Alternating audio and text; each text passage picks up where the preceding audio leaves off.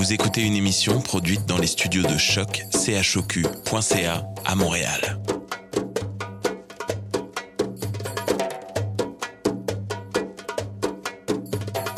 Vous êtes tous les bienvenus à Radio Dodo, une radio internationale destinée aux tout petits enfants victimes des guerres. Radio Dodo est une initiative neutre et patronnée par la Commission canadienne pour l'UNESCO. أهلا وسهلا فيكم على راديو دودو إذاعة عالمية لأجل كل طفل عاش الحرب راديو دودو مبادرة حيادية تحت رعاية الهيئة الكندية لليونسكو Welcome to Radio Dodo, a radio station dedicated to all the children victim of war. Radio Dodo is neutral and patroned by the Canadian Commission of the UNESCO. Vous écoutez Radio Dodo. You're listening to Radio Dodo. تسمعوا راديو دودو. مساء الخير يا أصدقائي مرحبا بكم في راديو دودو. اسمي رهف وأنا جد مسرورة ملاقاتكم مجددا الليلة موضوع الليلة هو ممارسة الرياضة. تبدأ سنة العرض باللقاء بين بريجيلت وبنوا هل تذكرونه؟ هو السباح ميدالية اللعب الأولمبي. ثم نواصل مع ماري غفايل راح تحكي لنا التسلق. بعد ذلك تشرح لنا سنة ليش منيح تلعب الرياضة. أتمنى لكم ليلة سعيدة أراكم في المرة القادمة.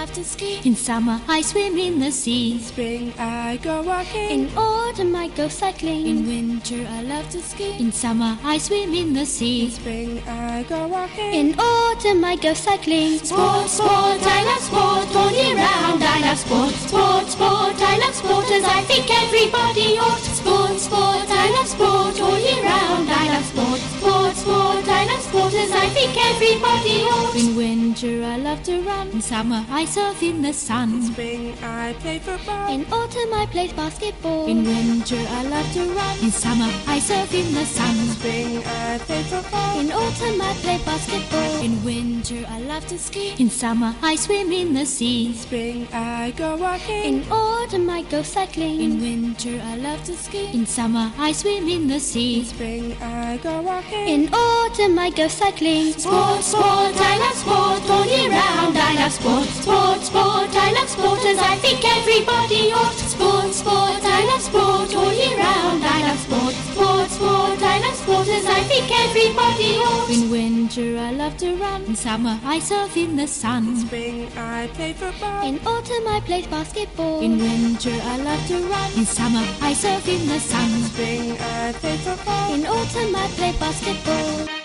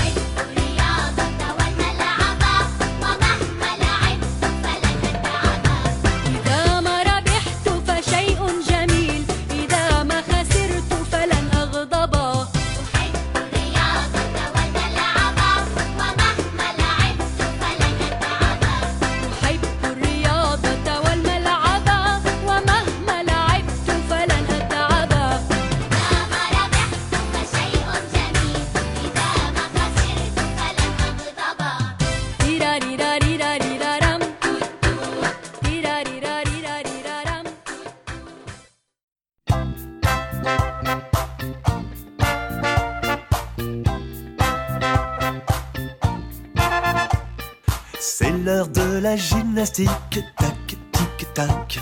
C'est la tactique pour être d'attaque. Tic, tac, tic. Faut être habile comme un moustique et souple comme un élastoc. Tic, tac.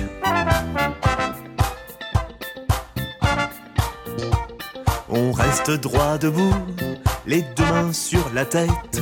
On bouge les gambettes en levant les genoux. Les deux mains sur les hanches, à gauche et puis à droite. On se baisse, on se penche en comptant jusqu'à quatre.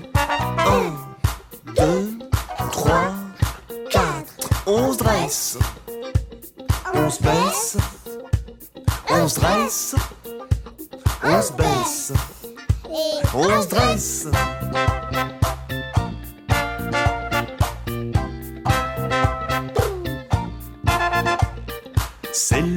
La gymnastique, tac, tic, tac. C'est la tactique pour être d'attaque, tic, tac, tic.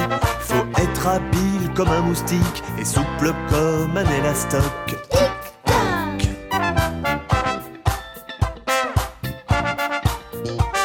Allongé sur le dos, on lève les jambes en haut. De ses doigts, on essaye d'attraper ses orteils. On danse avec son ventre, on le sort, on le rentre, on lève les bras au ciel pour toucher le soleil.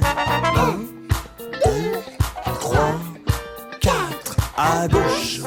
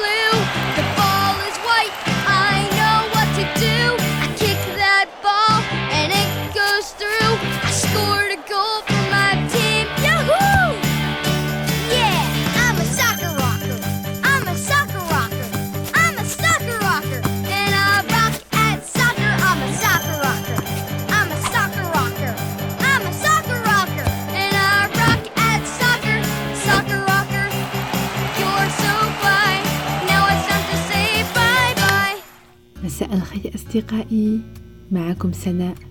أنا جد مسرورة لملاقاتكم الليلة على راديو دودو.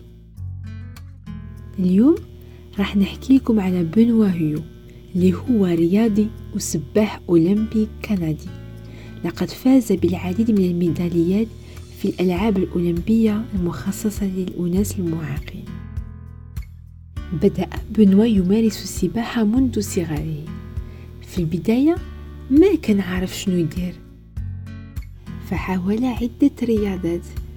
ففي الأول اهتم بالأوكي لكن كان من الصعب عليه لأنه عنده تشوه في قدميه.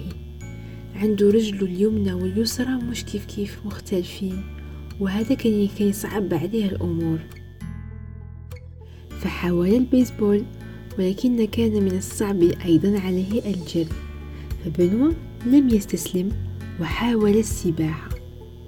بدأ يسبح في سن الثامنة من عمره. عندما رأى رياضيا كنديا كبيرا يفوز بميدالية ذهبية في الألعاب الأولمبية في برشلونة. ومنذ هذه اللحظة قرر أن يصبح رياضيا رائعا معروفا عالميا. في البداية كان الأمر صعبا جدا عليه بسبب إعاقته. لكن بنوايوت وجد القوة والإرادة في تصديقه وتحقيق حلمه. يقولنا بنوى أن كل شيء يبدأ بحلم. من الممكن أن نحلم كبيرا؟ وحتى إذا كانت عائلتنا أو أصدقائنا أو أناس اللي يحيطوا بنا ما يأمنوا بهذا الحلم فلازم علينا نأمنوا به. حتى نقدروا حتى نقدروا نحقوه حتى ولو كنا مريضا أو معاقا فكل شيء ممكن. فقط علينا أن نصدق بذلك. اليوم بعد سنين وعدة ميداليات من الذهب قرر بنوى أن يتوقف عن السباحة. وتعرفوا واش؟ أن يرجع إلى الدراسة. اليوم بنوى يدرس في الجامعة وعلاش؟ لأنه يريد أن يساعد الآخرين على تحقيق أحلامهم. وقبل كل شيء مواصلة تحسين الأمور في الرياضة المخصصة للمعاقين. بفضل الرياضة وجد بنوى الإرادة والانضباط للدراسة حتى ولو عمره اليوم 35 عاما. لتعرفوا يا أطفال لا يوجد عمر للدراسة. ولم يفت الأوان بعد لتحقيق أحلامنا. أخيرا بنو يوت يشجعكم على الإيمان بكل ما تفعلونه ولا تنسوا كل شيء يبدأ بحلم.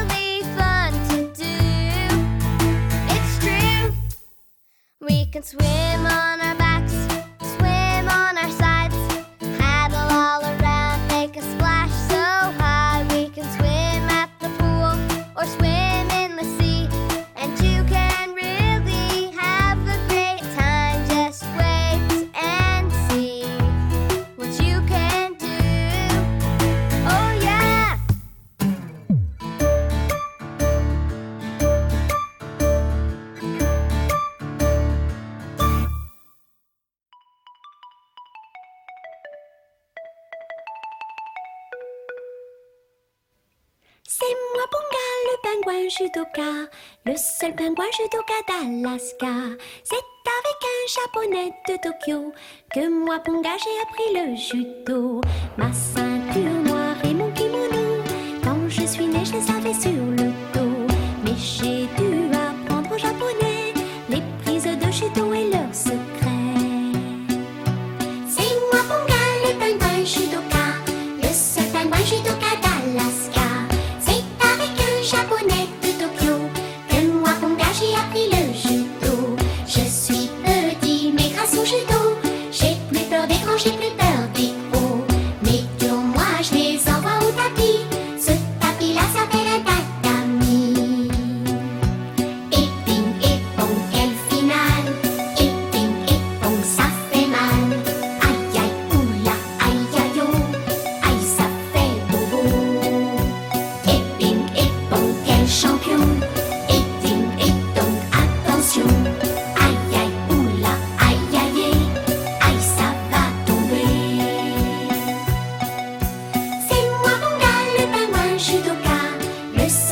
助とか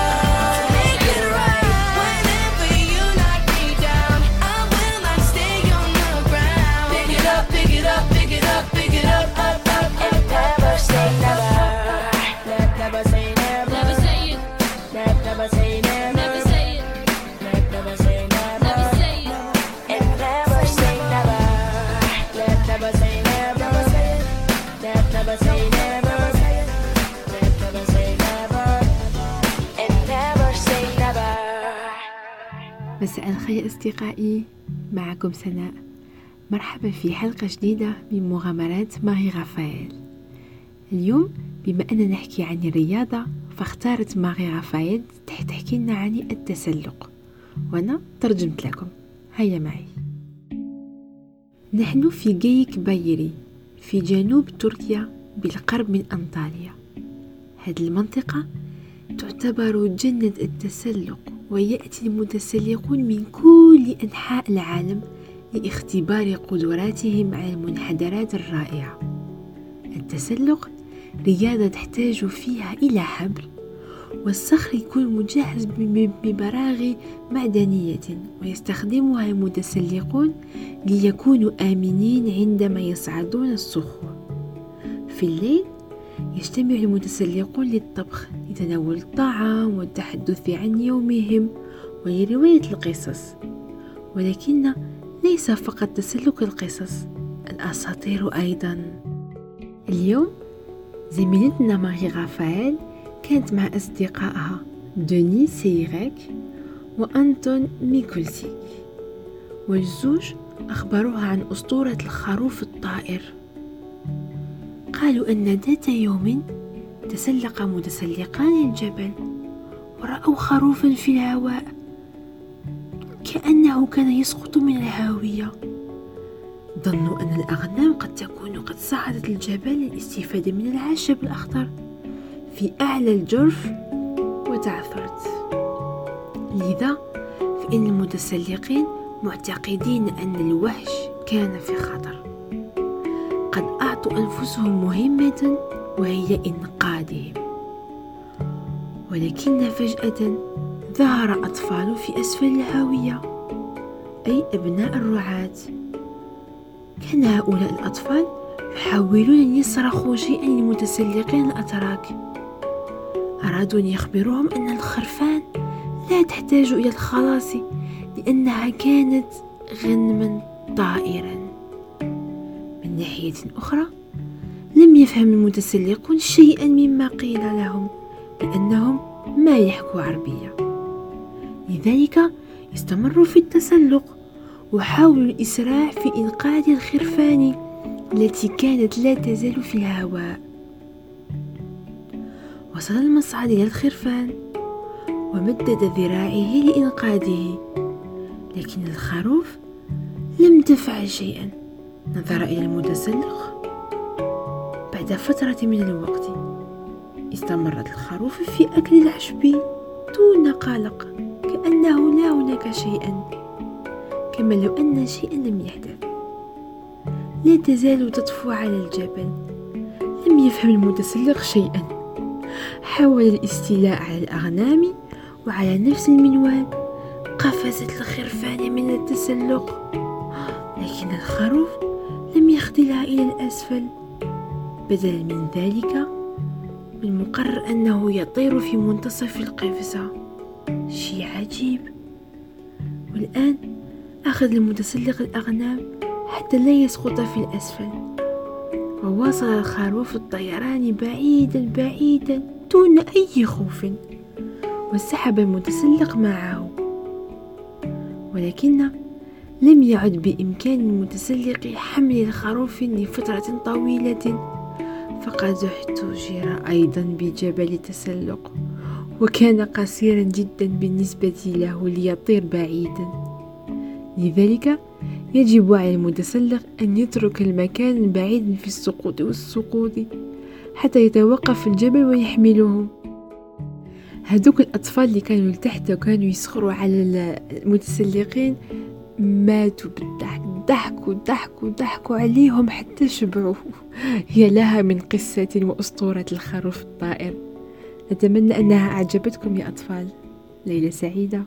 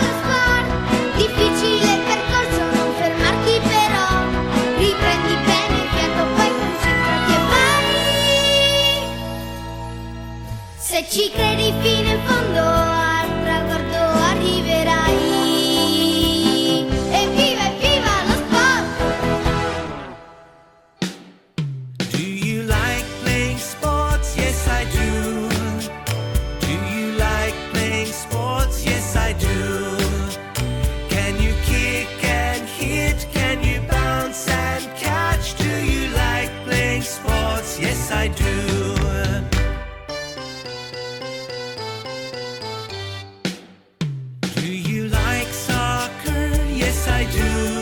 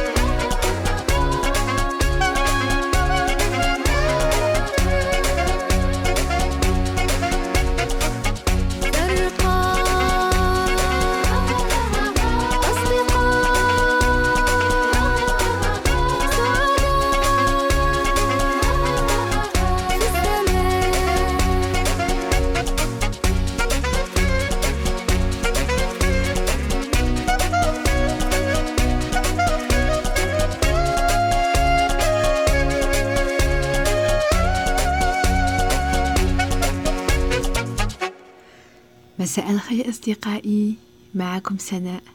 أنا جد مسرورة لملاقاتكم الليلة على راديو دودو اليوم بالطبع راح نحكي على الرياضة. أنا عارفة أن هناك أطفال يقولوا أوه علاش لازم نمارس الرياضة؟ أنا نعيا كتير ولما نمارسها نحرق وما نريحش مليح.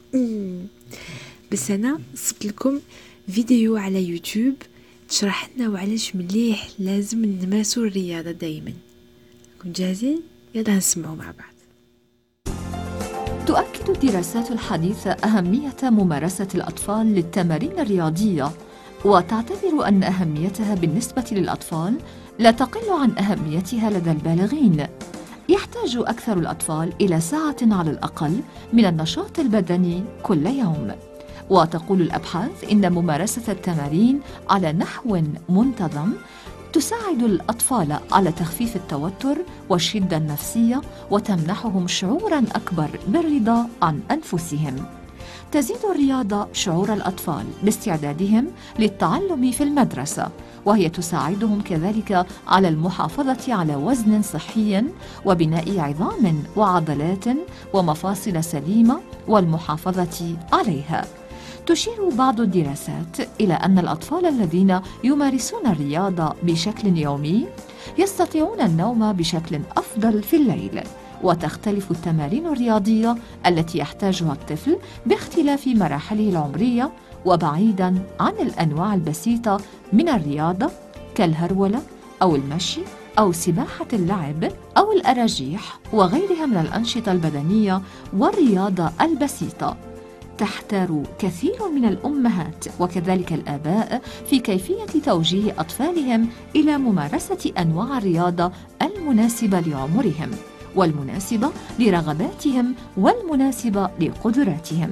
لذا من الضروري أن نتفهم كيفية مساعدة الأطفال على ممارسة الأنشطة الرياضية المناسبة لهم سواء في المدرسة أو مراكز الترفيه أو في الحديقة المنزلية. تعتبر الرياضة من أفضل الطرق التي تساعد الطفل على التعامل مع محيطه وبيئته. كما أنها تنمي قدرة الطفل العقلية والجسمية وتقوي خاصية الاعتماد على الذات لديه يقول خبراء التربية إنه ومع قضاء الأطفال وقتا أكبر في مشاهدة التلفزيون فإنهم ينفقون مقدارا أقل من الوقت في اللعب والجري لذا فإن على الوالدين تحديد وقت مشاهدة التلفزيون وألعاب الفيديو والحاسوب وعليهم أن يضربوا لأطفالهم مثالا صالحا من خلال كونهم ناشطين جسديا أيضا. ويشير بعض التربويين إلى أن ممارسة التمارين الرياضية على نحو مشترك يمكن أن تكون أمرا ممتعا للجميع. كما أن الألعاب الرياضية التنافسية يمكن أن تساعد الأطفال في المحافظة على اللياقة البدنية ويعد الذهاب إلى المدرسة مشيا أو على الدراجة من الطرق الأخرى لممارسة النشاط البدني لدى الأطفال.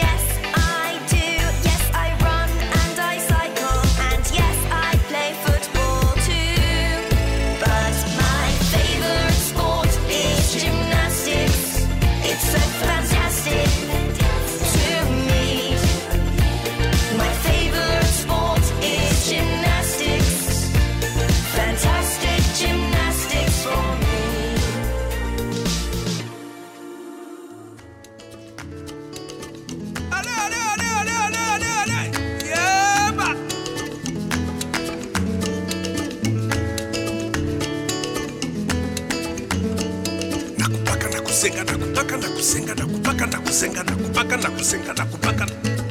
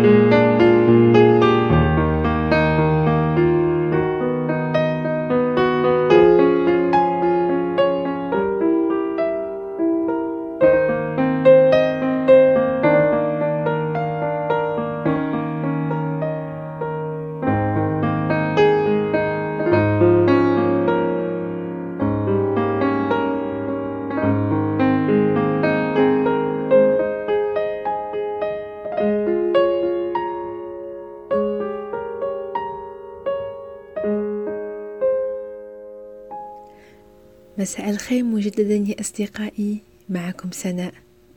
تعويضا لحلقة من مغامرات غومي راح نسمع إلى قصة نيمور الذي قرر أن يصبح بطلا رياضيا. القصة مأخوذة من قناة الطفل العربي. هيا معي. قرر تيمور أن يصبح بطلا رياضيا بعد أن شاهد دورة الألعاب الأولمبية في التلفاز. فأخذ برفع أحمال حديدية طوال اليوم وكلما لعب قليلا ذهب لينظر في المرآة ويقول لنفسه لم تظهر عضلاتي بعد. تألم تيمور جدا من حمله لهذه الأثقال واكتشف أنه يزداد تعبا ولا يزداد نشاطا فغضب جدا وقام مسرعا وأخذ يلقي بأدوات الرياضة بعيدا وهو يقول لا فائدة. لقد ضيعت الكثير من الوقت. وفجأة لمح تيمور نملة صغيرة تحمل قطعة خبز كبيرة.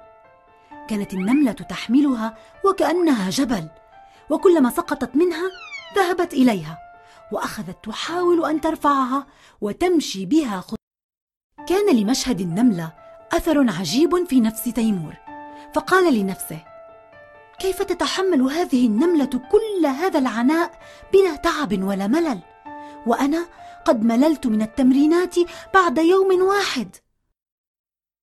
وفي صباح اليوم التالي ذهب إلى صالة تدريب بها مدرب محترف وقرر أن يلتزم بجدول تدريب وتغذية لمدة طويلة حتى يصبح بطلا حقيقيا في يوم من الأيام.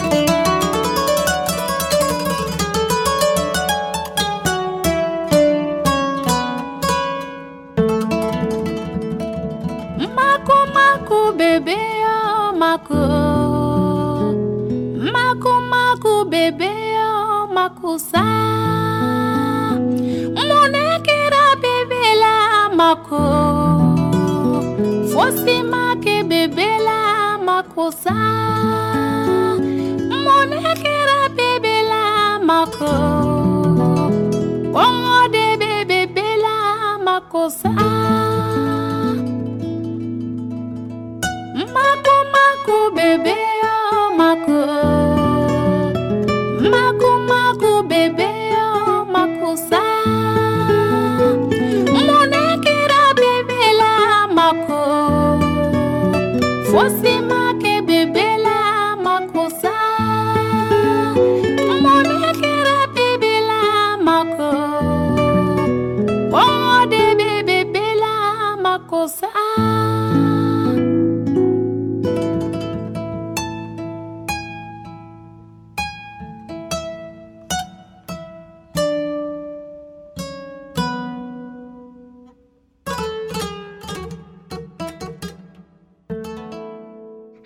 وقت النوم يلا ناموا للأسبوع القادم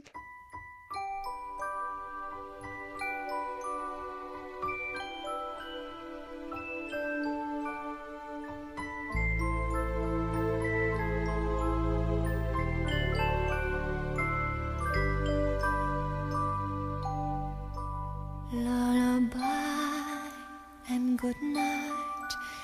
In the sky, stars are bright. Round your head, flowers gay. Set your slumbers till day. Lullaby and good night. In the sky, stars are bright. Round your head, flowers gay. Set your slumbers till day. Close your eyes now and rest. May these always be blessed. Close your eyes now and rest. May these hours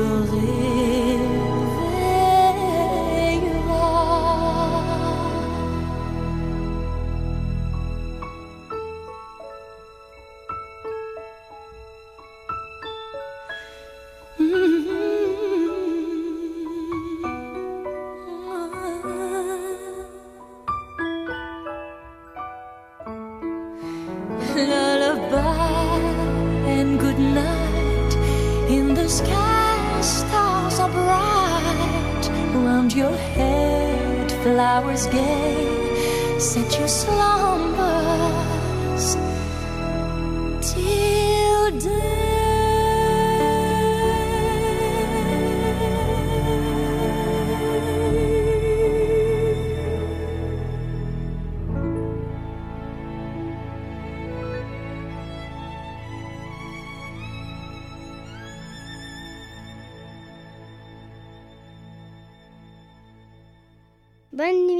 Good night. تصبحوا على خير. Bon dodo les amis.